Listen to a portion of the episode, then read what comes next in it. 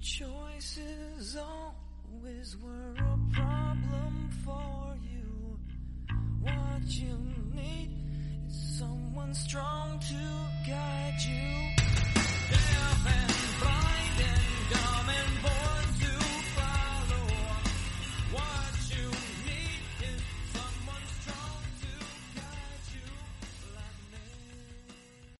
Bienvenidos a un nuevo episodio de Leyendo a Martillazos, de podcast de análisis, reseñas, críticas de libros, de la historia de la filosofía y la literatura. Nos acompaña, como siempre, el gran Jorge, el antipoeta Hola, maldito. Eduardo.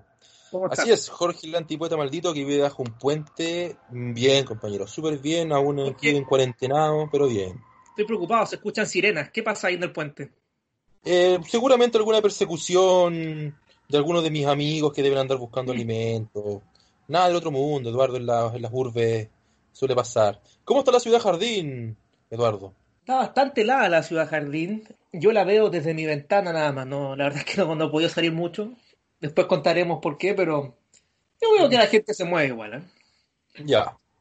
Sí, ¿No la ha ido a regar, ¿no ha ido a regar las plantitas del, del reloj de flores? No lo sé, es tema sensible para nuestra alcaldesa, el Roque de Flores. ¿Ya? Así que no, por favor, no nos metamos en, temas complicados. Bueno, Jorge, eh, vamos a seguir analizando, martillando libros. Y hoy día, eh, bueno, hemos visto muchos clásicos, ¿no es cierto?, de la historia, de la literatura y la filosofía, pero nos vamos a centrar hoy día en un autor chileno, A ver, ¿de qué se trata, Eduardo? filósofo chileno, Humberto Giannini. ¿ya? Eh, filósofo de ascendencia italiana, ¿no es cierto?, pero que nace en, en Chile, se, se cría o vive su infancia en Valparaíso y después eh, vuelve a Santiago. ¿ya? Él estudia en, el- en la Universidad de Chile y también tiene estudio en Italia, en Roma. ya. Sí.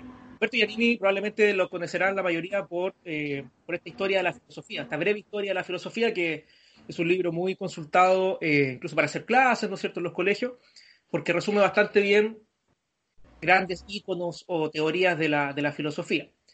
Tiene trascendencia Humberto Giannini, es un gran personaje, ¿no es cierto?, eh, dentro de la escena académica nacional, eh, fue miembro de la Academia Chilena de la Lengua, y Premio Nacional de Humanidad y Ciencias Sociales en el año 1999. En este episodio, Jorge, vamos a analizar en particular una obra que se llama La Reflexión Cotidiana y el subtítulo que lleva es Hacia una arqueología de la experiencia. Y por ahí también, esta obra es del año 1987. Pero también vamos a hacer referencia un poquito más adelante a otra obra que tiene relación con esta que se llama La Metafísica Eres Tú, que es del año 2007. ¿Por qué traemos a colación esta obra, Jorge, La Reflexión Cotidiana? Porque tiene mucho que ver con lo que estamos viviendo hoy en día producto de esta pandemia. Y esta eh, obligada cuarentena, ¿no es cierto?, que estamos viviendo. Ahí uno podría hacerse la pregunta, ¿no es cierto?, a raíz de este encierro, si es que este encierro del hogar, ¿crees tú, Jorge, que favorece o perjudica el ejercicio o el cultivo del pensamiento? Uy, yo creo que de- yo creo que depende, pero debería tender a favorecer el, pensamiento. O sea, hay más momentos de ocio, eh, hay mayor cantidad de tiempo para hacer lecturas, ya. Eh, pero no sé, depende de igual, yo creo de varios factores, ¿no? Bueno, eh, Giannini, yo creo que va a responder a esta pregunta, ¿ya? Pero antes vamos a hacer algún, alguna alusión a estas ideas para que nos va a llevar un poco a esa respuesta al final, ¿ya? Ya, perfecto. Eh, bueno, en la reflexión cotidiana la analiza como el espacio público y también el espacio privado. Va a partir analizando el tema de la calle. En la calle, dice Giannini, nosotros somos meros transeúntes, ¿ya? La calle representa un lugar en ese sentido de circulación cotidiana. Eh, y eso va a marcar a la larga la rutina, que la rutina como que parte en el hogar, en el encierro, va a la calle y vuelve finalmente al hogar. Entonces el ciclo empieza al hogar y termina también en el hogar, pero al intermedio de la calle. Porque es importante el hogar o la casa para Giannini porque representa el regreso a sí mismo. ¿ya? Eh, ahí es donde se da la singularidad como humana o psicológica o de la identidad del sujeto. Es el centro desde la perspectiva en el cual nosotros como canalizamos las cosas. ¿Ya? Donde se da, como decías tú, el ocio, la quietud, eh, el tiempo. Ahora, ¿qué es lo que pasa en la calle? Que a lo mejor eh, interfiere en esa, en esa reflexión, como comentábamos antes. ¿no? La calle para Giannini es sinónimo de incertidumbre. Porque en la calle, dice, podemos extraviarnos o desviarnos. En el fondo, por más que tú vayas a un objetivo o una meta, ¿no es cierto? O sea, al trabajo, hacer un trámite, muchas cosas te pueden pasar entre medio. Las posibilidades son casi infinitas en el fondo de lo que te puede ocurrir. ¿Ya? Entonces, la calle para Giannini es sinónimo de posibilidad. Y el domicilio va a representar lo contrario, donde hay mayor como orden. Hemos hablado harto de estos conceptos, ¿no es cierto? Esta idea del orden Sí. y el caos. Así es. Un poco el orden venía siendo sinónimo de lugar, dependiendo de cuán ordenado seas, ¿no es cierto? En tu casa. Eh, veo que no has hecho ni la cama, así que. Hay que decir que no, no Jorge. Jorge hace este programa como Sisek, ¿no? Medio acostado, así en pijama. ¿no? Eh, y, y la calle representaría más la posibilidad o el sinónimo como de- del desorden, dentro de, lo, eh, de un marco obviamente preestablecido por normas, por reglas. Eh, entonces, el hogar es importante porque ahí se da un proceso, dice Giannini, de desmundanización, como que me saco el mundo de encima, en el fondo. Ahora, en el hogar no es, exclusivamente en el hogar no se hace esto, ¿no? También puede hacerse fuera de él. Y él dice que un acto como constitutivo de esto es la conversación, el diálogo, que estamos haciendo ahora, por ejemplo. Claro. Eh, la conversación, sobre todo si se hace en la calle, por ejemplo. Yo creo que eso lo ves incluso más en Santiago, Jorge, ¿no? Si no si tú vas al, al Paseo Humada eh, y dos personas se paran a conversar, es como molesto para el resto, ¿no? Sí. Como que detiene el tránsito, que son lugares de tránsito. Están interfiriendo el tránsito, el, el ir y venir. Sí. Entonces es un acto como de rebeldía el pararse a conversar en el fondo en un lugar eh, público y tan eh, transcurrido. Entonces, es una acción que sería como eh, que iría en contra de eso. Pero también hay espacios que sirven. ¿ya? Y aquí Yarini hace un análisis también interesante del, del- del sentido un poco del bar. Estos lugares que Jorge eh, habitúa constantemente, ¿no es cierto? Los Me bares. encantan, me encantan. Y que ahora están todos cerrados, lamentablemente. Por eso estoy triste. Entonces, el bar, dice Giannini, tomándolo como ejemplo, pertenece a un espacio y tiempo marginados del mundo y del quehacer cotidiano. De hecho, él hace una analogía aquí notable, ¿no? Dice, el bar simula la experiencia religiosa de la confesión mediante el diálogo. O sea, así como un creyente, un cristiano va al confesionario, ¿no es cierto?, a la iglesia, a que, cura, ya, los que habitualmente vamos a un bar, ¿qué haríamos? yo voy a confesarme a un bar con Jorge. ¿no? Y ahí alivio y voto todos mis problemas, ¿no es cierto? Y como una especie de catarsis. Claro.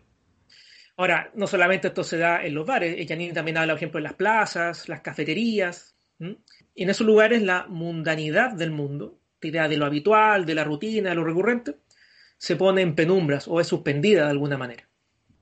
Eh, en esos lugares como que podemos tropezar la rutina. ¿ya? Y ahí se transgreden, bajo ciertos márgenes también obviamente, las normas del trabajo, del domicilio y de la vida pública cotidiana.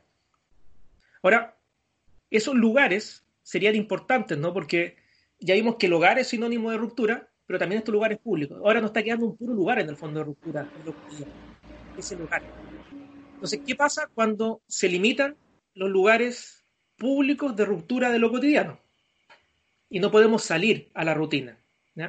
¿Como lo que pasa ahora? Como lo que está pasando ahora. Claro. Eh, eh, la rutina, tan claro que puede ser muy tediosa, pero para Giannini también tendría algún tipo de necesidad para la reflexión. Giannini cree que la reflexión se nutre precisamente de lo cotidiano. ¿Mm?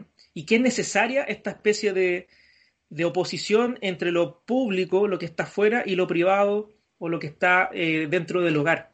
¿ya? Sin ese tránsito, la reflexión se vería como mermada. Ah, y aparte porque la reflexión se nutre siempre de lo otro y de los otros. Ahora, claro, probablemente Janine, esta es una obra del- de los años 80. No existía eh, el Internet ni los medios de, de comunicación como estamos empleando ahora, por ejemplo. ¿no? Tú estás en Santiago, yo estoy en Viña, podemos conversar, podemos romper la rutina, pero lo estamos haciendo a través de un medio virtual. Exacto. ¿ya? Y, lo, y lo estamos haciendo desde el hogar. Y- Giannini en, este, en esta obra, en los años 80, no veía esa posibilidad. La veía solamente a través de espacios que son públicos, que están afuera. ¿no?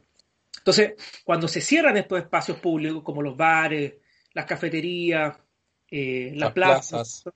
se vería también como dificultaba el ejercicio o el trabajo de la conciencia. Porque toda conciencia es conciencia de algo, hay una intención. Y la intencionalidad o las posibilidades de nuestra conciencia ahora están muy limitadas.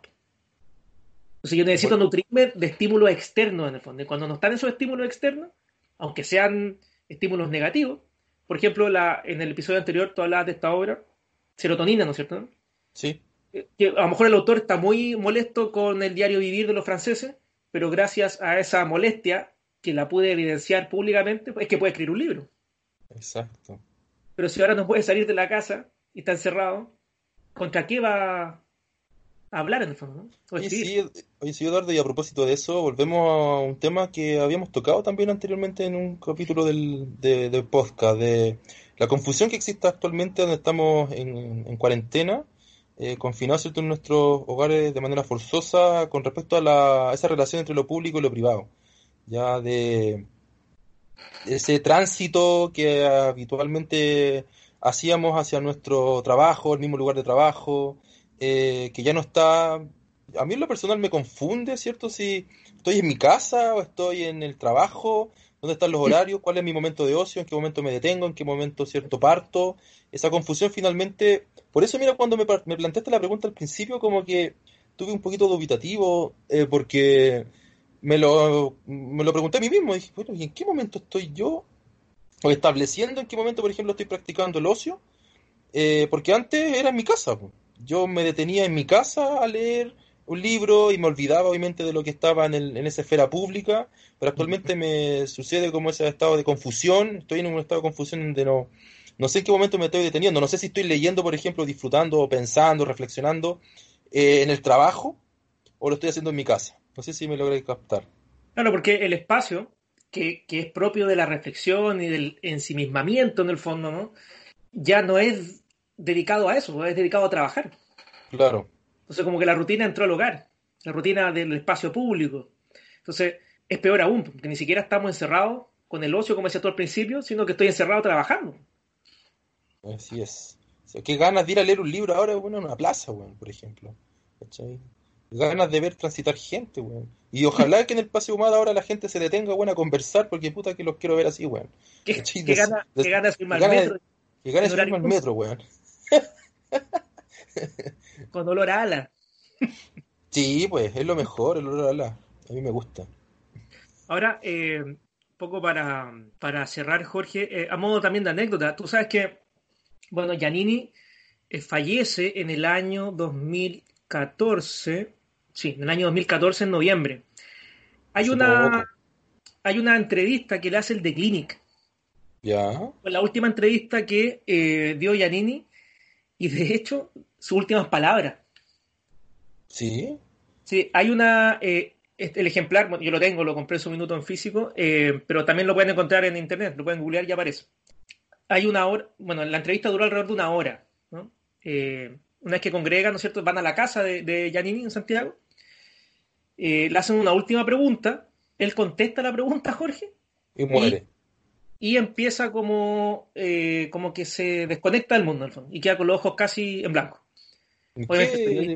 Se asusta, le, le trata de, de tomar los signos vitales, aparece después la señora Giannini y finalmente llaman a una ambulancia.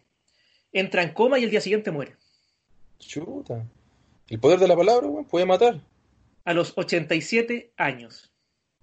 ¿Ya? Eh, y obviamente Pero, pero, no tienes ahí a mano que específicamente le preguntaron y qué dijo. lo tengo, pues Jorge, ¿qué te Pero crees que- Et- Esta es la puta, weón, weón bacán, weón. ¿te crees que esta cuestión es matinal? ¿Crees que es una belleza de pensar? No, No, pues, weón. esto Esta weón es- payaso, hay un trabajo detrás, pues Jorge. Me da rabia, yo quiero cortar al tiro el programa, ¿no? No, que la pregunta estaba preparada, pues, weón. Recuérdalo, que esta weón la habíamos estudiado, pues, weón, está en el libreto, weón. Hay que decir que hacemos reunión de pauta con Jorge. ¿eh? Sí, por favor, Chile al libreto, pues, weón, al libreto. Bueno, muere a los 87 años, Jorge, y lo que te voy a leer ahora demuestra la lucidez que tenía hasta el minuto antes de morir. Puta, que me Eh. tenéis metido, weón. Vamos a ir a comerciales y... Estáis como con las 12 reglas, Jorge. ¿eh? Puta, weón, me tenéis metido, weón. ¿Qué, weón, le preguntaron, pues? Bueno, la última pregunta, Jorge, fue esta. Me preguntaron, ¿qué se te ocurre que deberíamos volver a rescatar de la filosofía? ¿De qué pensadores nos vendría bien acordarnos?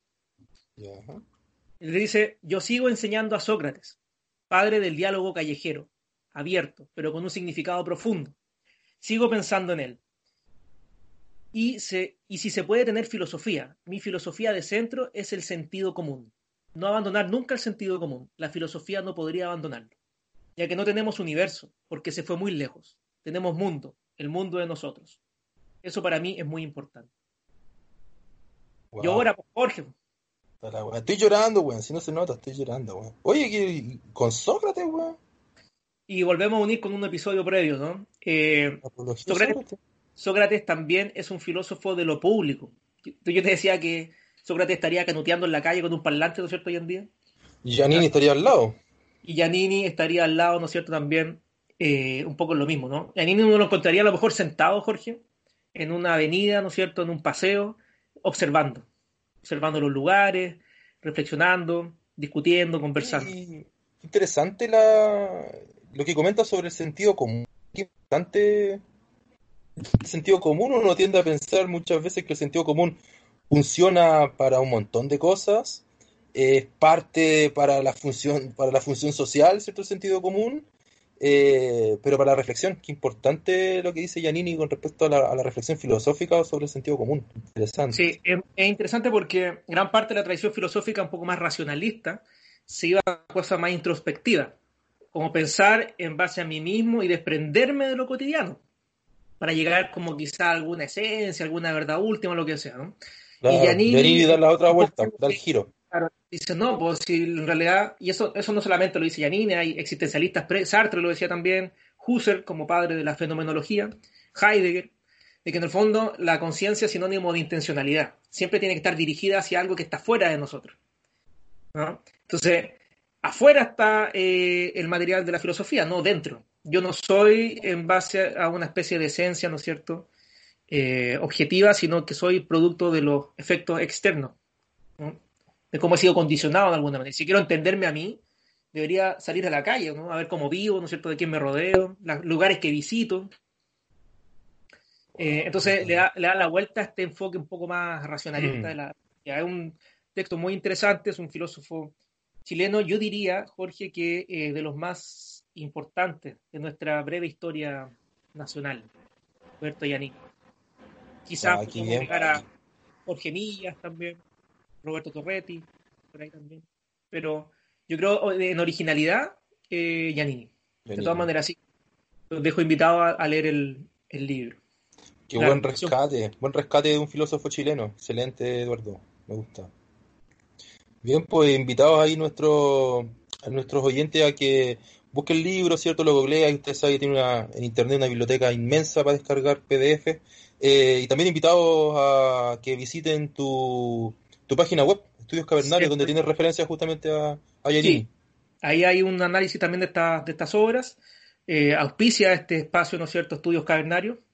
Eh, a mí me hidrata de alguna manera y a Jorge con mentolatum. Hemos visto ocupar mentolatum en la sesión de hoy. Que sí, eh, estoy un poquito resfriado, pero no hay coronavirus. No hay Y recuerden, Jorge, antes de despedirnos, que pueden encontrarnos en Spotify, en YouTube, en Evox y tenemos cuenta en Instagram. ¿ya? Ahí Jorge sube sus fotos con filtro, ¿no es cierto? Y con, con look, con look existencialista. Franco. Pronto estaremos subiendo sesiones en fotos ambos en boxe, así que ahí vamos a, Ah, ¿no? Queremos que nos sigan, ¿no? Que nos, que nos para tener más, para tener más seguidores. No, por supuesto que no. Bueno, Eso, sido compadre. un agrado nuevamente, Jorge, Igual, y Eduardo. en la próxima sesión. Que estén muy bien. Chao. Estén bien. Strong to